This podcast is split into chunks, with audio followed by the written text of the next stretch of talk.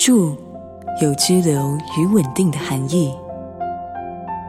家住的好，幸福到老。生阳建设和您聊聊住的美学。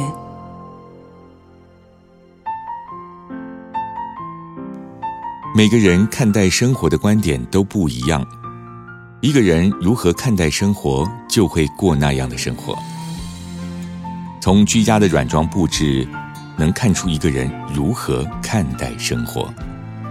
比方说，喜欢工业风的人，以皮革、深色吊铁件、深色木头等元素，营造出粗犷、直朴、利落的居家风格，反映了重视真实。自然率性的生活观，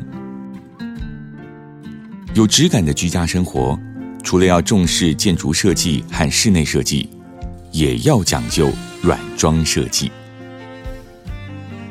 软装设计就是透过颜色、家具、家饰布置这三个要件，来营造空间氛围与生活风格的一门专业。举凡家具、灯饰、窗帘、地毯、摆饰。挂画、抱枕、植栽，甚至拖鞋、碗盘、面纸盒等器物，只要是室内能粉刷、能移动的物品，都属于软装设计的范围。想要做好软装设计，有几个大原则是可以参考的。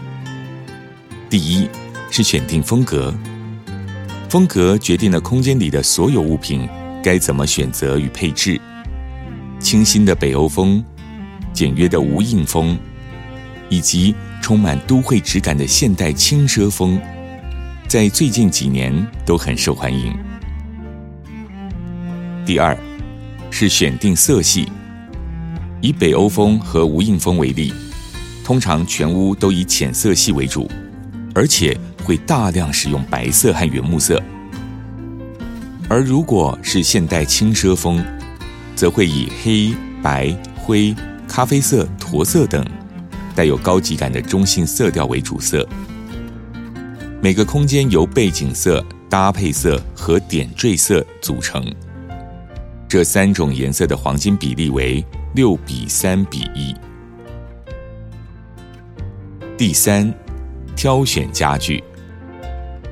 挑选家具时，不但要看颜色，还要特别看一下材质。比方。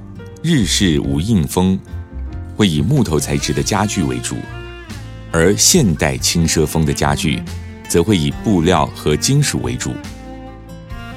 最后，则是挑选适合的家饰品来进行点缀。如此一来，房子里的大大小小物件都能得到和谐的搭配。生活需要仪式感，也需要经营氛围。运用软装设计来反映内心的生活哲学，在平凡日子里拥有不平凡的幸福。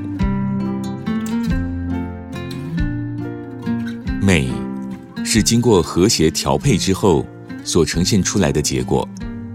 对于软装的讲究，不一定要买价格昂贵的精品家具，却需要对色彩、材质、线条、比例等基本元素有一定程度的美学品味。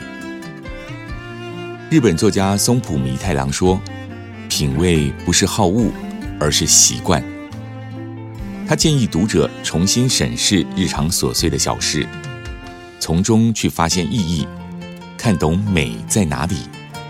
例如，对称这个元素，是大自然中普遍存在的几何秩序。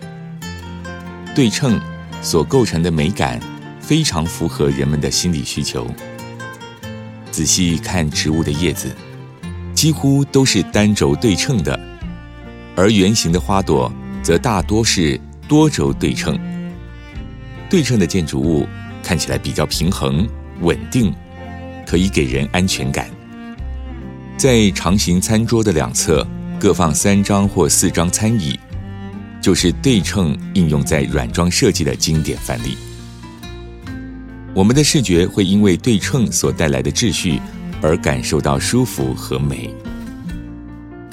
其次，爸爸妈妈总是会要求孩子在脱下鞋子之后，把鞋子整齐的放好，这再平常不过的生活习惯，其实是很重要的美感教育。因为鞋子都是几何线条，几何线条的整齐排列会形成一种在美学上被称为反复的美感。就好像建筑物的所有阳台都设计了相同的铸铁雕花栏杆，便是为了呈现重复之美。而厨房里的调味料，分别使用相同的好看的瓶子来装，整整齐齐的摆放在橱柜上。也是创造反复之美的技巧。在生命的不同阶段，对生活的体会都不同。反思自己的生活观有什么转变，检视一下家里的布置，能不能反映出理想的生活风格，能带来进步升级的动力。不管要在这个房子里住多久，至少要把它设计布置到自己喜欢的状态。有这样的在乎，才能把生活过得有深度。